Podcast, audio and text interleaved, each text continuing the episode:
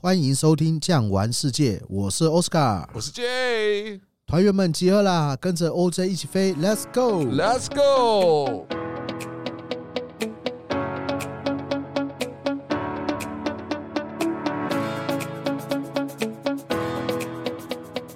哇哦，J，我们来今天介绍什么新的城市啊，让大家能够认识认识。我觉得今天呢、要介绍一个城市，我本身啊可以对它是不能说又爱又恨，相对浓厚的情感，对，带着一些感慨的一个城市。这个城市呢，就是欧亚的一个交汇地。我、现在做这个航空公司到那边，他也会说欢迎来到欧亚交汇地，哪里？伊斯坦布尔对，伊斯坦堡原来叫做君士坦丁堡是是 （Constantinopolis）。然后呢，土耳其得到它了以后呢，就称它为伊斯坦布伊斯兰，算是地区伊斯兰的城堡了哈。君士坦丁堡，我们来到了这个伊斯坦堡，当然它的风光啦、历史啦，我相信团员们都很熟悉啦，听众都很了解。对，底蕴是非常丰富的，这个就不用再赘述了。对，但是我今天呢、介绍伊斯坦堡之前呢、嗯我想要先跟大家科普一个东西。是 J 去土耳其去伊斯坦堡可不可以带槟榔？槟榔教出来的那个槟榔啊，对，当然就不行了，他一定叫你教出来啊。哦，我跟大家讲，槟榔带去不是只有交出来。各位，无论是要自由行，或者是你要跟团的，嗯听奥斯卡这边一个劝，千万不能带槟榔去，因为呢，槟榔呢有一种东西叫槟榔碱，哼，嗯槟榔碱有致幻的一个作用，幻就是导致幻觉，所以在土耳其这边，槟榔是视为毒品啊，对之前呢、在疫情的时候，我有一个 agent 啊，他后来去开早餐店，然后去他们的早餐店吃饭，他就跟我说，这个奥斯卡有一个小妹妹出了一个问题，她十八岁，带了三十包槟榔进到伊斯坦堡，他是平常不是服用是不是？她就帮她男朋友，她男朋友在那边不知道干什么，anyway 带去了以后呢，她就被抓了。抓了以后呢 Oh my God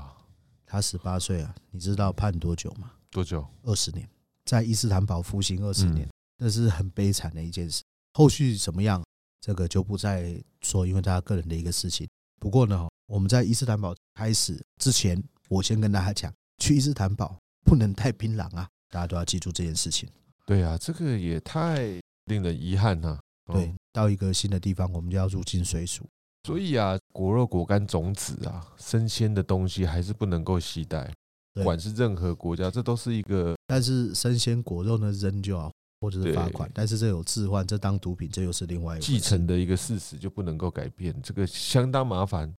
总之呢，哦，我们言归正传啊，我们今天要介绍啊，伊斯坦堡的一些好吃好玩的东西给大家。对，我们好知道伊斯坦堡它是欧亚的交汇地嘛，嗯哼所以它文化的相当的多元，包含饮食也是一样。对，不过在去伊斯坦堡之前，我们要先了解伊斯坦堡，就土耳其它用什么货币呢？用这个土耳其的里拉，对，但是土耳其里拉的波动其实是很大的哦。是是是，我记得我第一次去的时候，一块的美金可以换到一点五的里拉，啊，那个是 long time ago 啦。他们现在用的里拉叫新里拉啦，新里拉还算这个强势啊。啊，我最近去吃一块钱的美金，好像可以换到十里拉啦。反正十里拉了哦。对，你看这个波动是很大的，又有经济制裁嘛，有很多人说，诶，现在去伊斯坦布尔相对便宜，确实哦，我有感觉到那个便宜的感觉，因为以前呢、啊，龙潭也够，上一次厕所五毛里拉，那现在上一次厕所一里拉，even 就算是两里拉，它还是没有跟上它货币贬值的一个速度。对了，所以它是一个双重的压力哦。第一就是货币贬值，第二个又通货膨胀，它对美金进口的东西又上涨了，这样子底下来讲啊，整个土耳其对于这个疫情后这几年来讲，经济波动是非常大。对，但是以观光客来说啦，我觉得你会感觉到它便宜的感觉。还是便宜，相对便宜。那除此之外，以前呐、我记得很久以前我去土耳其的时候，那时候还要签签证，现在还是要，但是要电子化了。所以现在进土耳其，无论是跟团或自由行，相对就方便很多。有些人会问我说：“奥斯卡，我相信这里你应该有接受到这个问题。我们到了伊斯坦堡了以后呢，我们要停留多久的时间？其实真的很难讲，它是千年的古都啊，停留两个月为过吗？不为过。如果说只要看大景点的话，我看也要个两天。对，所以我们会端就于一些新旧的皇宫、主要的清真寺、教堂等等的呢做参观。当然啦、这个当中来说，景点参观以外啊，还会带大家去吃一些好吃的，看一些好看的东西。土耳其它是一个、啊、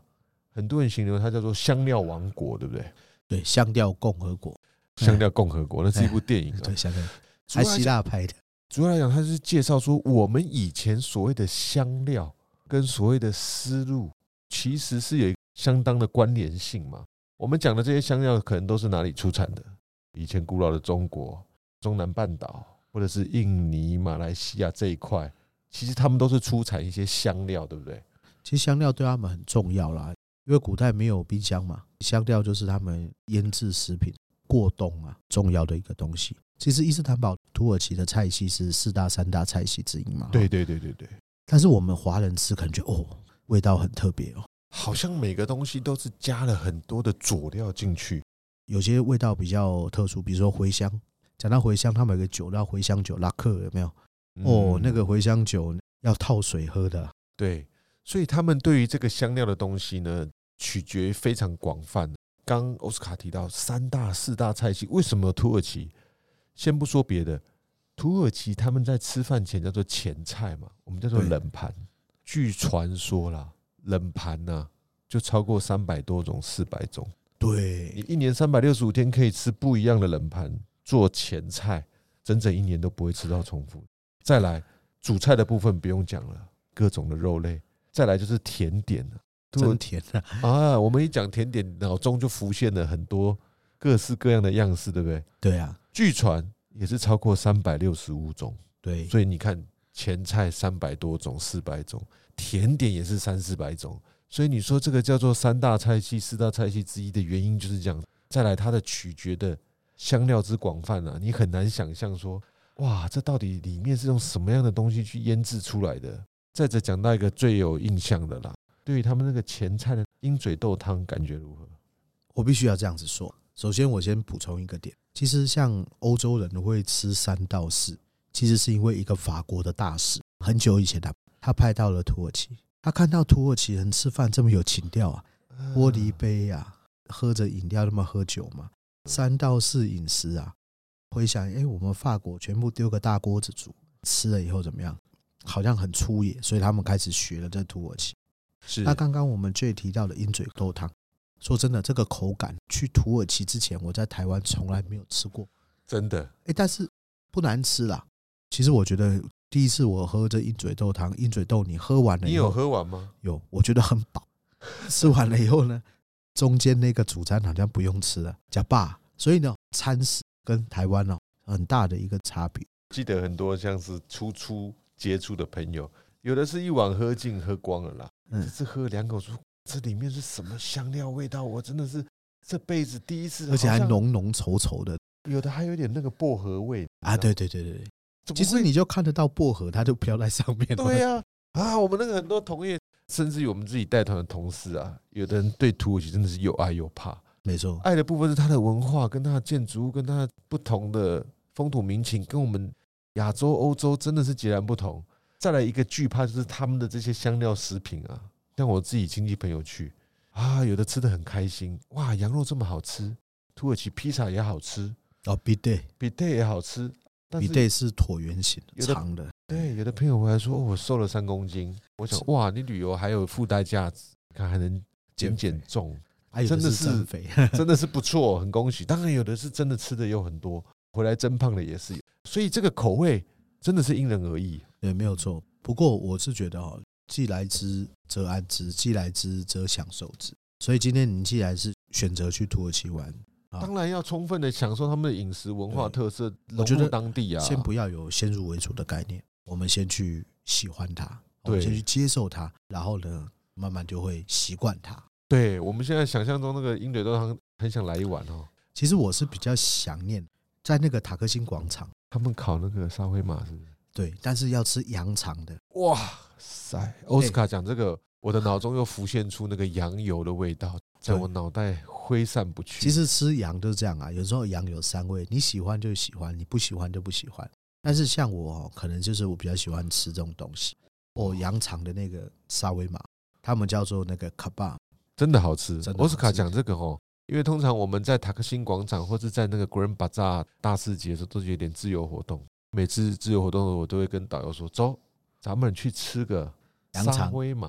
其实他们对对不叫沙威玛嘛，他们是叫 dona k e b a d o n a k e b a 他们除了这个哦，肉就是一片一片削下来哦，加到面包当中以外，他们还会加上一些酱料。对对有一对，些酱料以外，他们还会有那个腌制的青辣椒，有没有？那个吃起来酸酸甜甜的，很爽口。它就是泡菜。对，很像我们那个川式泡菜。对，但是像嗯我第一次去的时候，我吃那个，我就问导游我说这是什么东西，导游跟我说是 kimchi，就是韩文的那 kimchi，kimchi 个泡菜。对，然后吃起来它刚好可以那个羊油的味道，或者是其他味道，其实它可以平衡那个口中的酸甜。对对对，吃完之后啊，酒足饭饱，再喝上一杯土耳其红茶。哦，这个地方我要跟大家补充两个。哇第一个，刚刚讲到塔克辛，是塔克辛是什么地方？塔克辛哦，你们到了以后呢，一定稍微去看一下。塔克辛广场呢，你大概有个概念就有点像是台湾的西门町啊，应该是以前繁荣时期的这个西门町，是感觉呢是相当的一个不错的。那塔克辛一样，都是年轻人为主，走在街上 shopping 啊，买东西、吃东西，感觉相当的热情有活力。我个人是蛮喜欢那个地方。再过来，刚刚 J 啊，就跟大家讲，喝一杯土耳其红茶。红茶大家不陌生，chai，台湾是一个喝茶的一个世界，但是用什么杯子喝？他们用这个叫做郁金香形状的玻璃杯。其实我要跟大家讲一下哦，哎呦，我们这个三月四月要到荷兰 k u g e n h o f 赏那个郁金香花园，对，但是 but b u t，大家不知道郁金香其实是从土耳其传过去的，而且呢，这个可能之前我跟你讲过一个故事，就叫郁金香陷阱。嗯哼当年呢、要打败荷兰的一个海权世界，所以呢，大家呢就开始设定了一个陷阱，叫郁金香陷阱，让荷兰所有的田呐、都去转做郁金香，大家都种郁金香，对不对？然后突然有一天大家都不买郁金啊嗯香，价格，第一个崩跌，第二个郁金香能吃吗？它没有食物了。对，所以小国崛起，荷兰衰败，这是它一个陷阱。OK，那这个就先不讲这个问题。但是呢，土耳其的郁金香哦，应该可以算是以前土耳其还有皇室的时候是他们御用的花，而且那他们培养出非常多种颜色。对大家的想象中啊，现在夏天这么傲热，伊斯坦堡也温度很高啊。是啊，哇，那他们怎么种得出这么漂亮的郁金香？其实你们要有个概念，就是说、嗯，现在土耳其的土地面积啊，大概不到原来鄂图曼土耳其的百分之二十。没错。所以以前是整个俄控啊，中亚地区很重要的一个帝国是鄂图曼帝国，对，所以土地大嘛，所以能够对种郁金香的地方自然就会有。包括玫瑰、大马士革玫瑰对啦，这些精油，其实在土耳其来讲啊，他们玫瑰水、玫瑰油，还有出产的其他的东西，其实以前叫做安纳托利亚嘛，对，小亚细亚在更早之前，古代罗马之前，荷马史诗写的《伊利亚特》《奥德赛》《木马屠城记》《特洛伊》，在土耳其西岸这边，其实它本身就是一个人类发展的原始的一个历史文化的国家。没有错。刚刚我们就有讲到伊斯坦堡这边呢、可以买得到非常高品质、好的玫瑰精油，玫瑰精油还有玫瑰水。那个玫瑰精油不好炼，一吨的玫瑰啊，它是用吨，不是用公斤的，而且是千公斤。大朵的花哦，你这样子一顿哦去炼，可能只能够炼出来几百 CC 的精油而已，有的多，有的少，看是你当时的天气、气候等等。所以它这浓度跟纯度不在话下。对，所以哦大家有个概念呐、精油跟这个香精还有香水等级不一样，应该是先有香精，嗯加了油变成所谓的精油，精油完了以后呢，加这些什么酒精啊，才会变成所谓的香水。所以在这边呢，可以买得到非常纯的，无论是香精或精油，这都是嗯很好。玫瑰水这边也不错，其实玫瑰水真的蛮适合东方女孩子，因为镇定我们的肌肤啊，对对对尤其我们是台湾的、空气污染。对，曾经有客人就是哎、诶觉得还不错，回来又请我们再帮忙他们回顾我们的商品。所以在这个玫瑰的物品当中，其实它的味道也很纯呐、对啊，质地很纯。我们非常的好。对，那刚刚有讲到这个郁金香特制漂亮的这个杯子，也就是对所谓的这个郁金香杯。哦，这个郁金香杯有便宜的有贵的哦。一般我们去茶店喝一杯两里拉、三里拉那种半的玻璃杯，但是你真的到像刚刚有讲到 Grand Bazaar 嗯哦，大市集里面去看到的这个郁金香杯，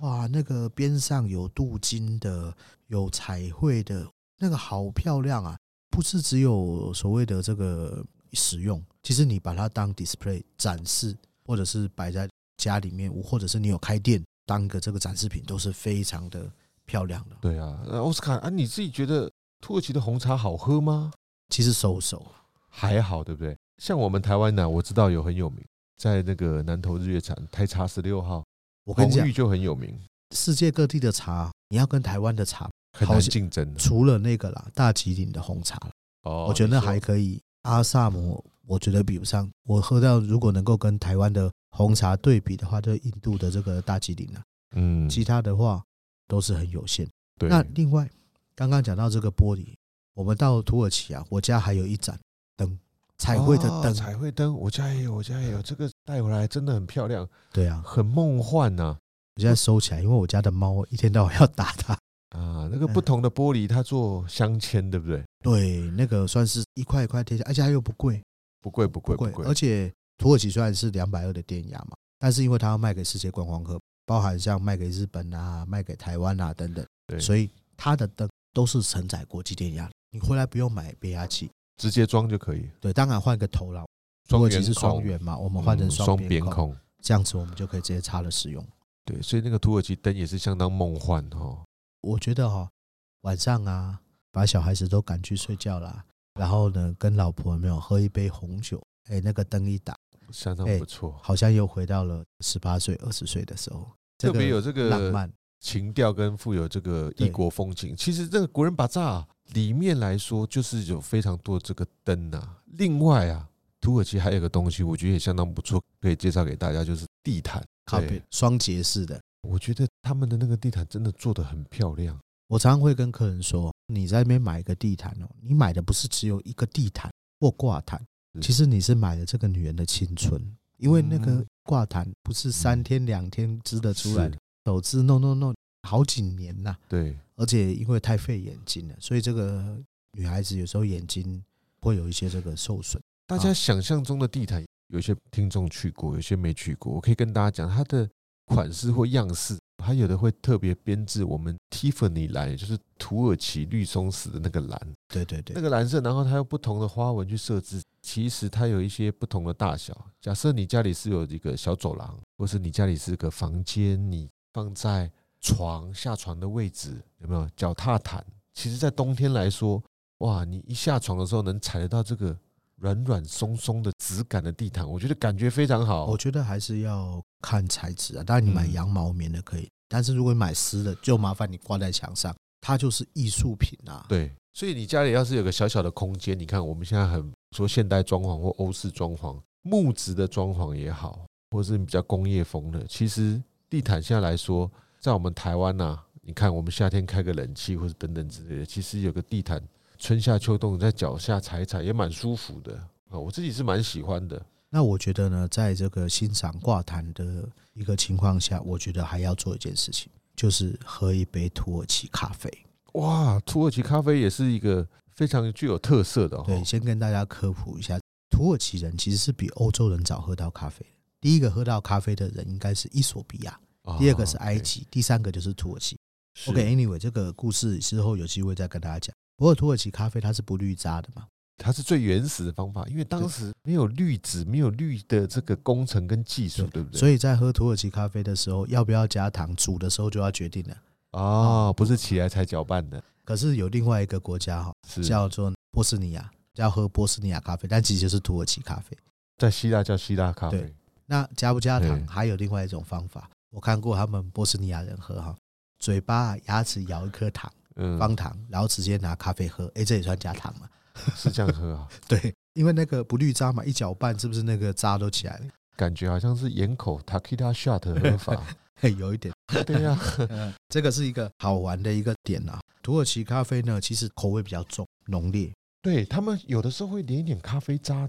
喝到肚子里，一定会喝到。因为你没滤渣嘛，对，然后嗯喝完了以后，杯子靠过来是是是算命，哦，哎对看不对？那个流向走向，来然后土屋占预知未来一下。没有错。然后呢，如果你到那个咖啡厅去喝比较好一点的，旁边一定要放一块肉困土耳其软糖。 OK，还是回到了香香甜甜的土耳其甜点当中。哦，这个土耳其软糖也是一样哈、分很多种等级。但是真正好的土耳其软糖，你必然要用什么蜂蜜做，蜂蜜做的就是不是糖精。糖精有时候吃起来很可怕，你知道吗？有人哈、这嗯死个甜味，不是死甜啊，我觉得我有一个客人啊，跟我形容糖精做的这个肉困哦，解释的非常到位。他说啊，怎么会有东西比糖还甜，比吃一口白砂糖还甜？是甜到极致的啊、我说 Of course，因为它是糖精，嗯糖精做的。那如果说你吃这个蜂蜜的话，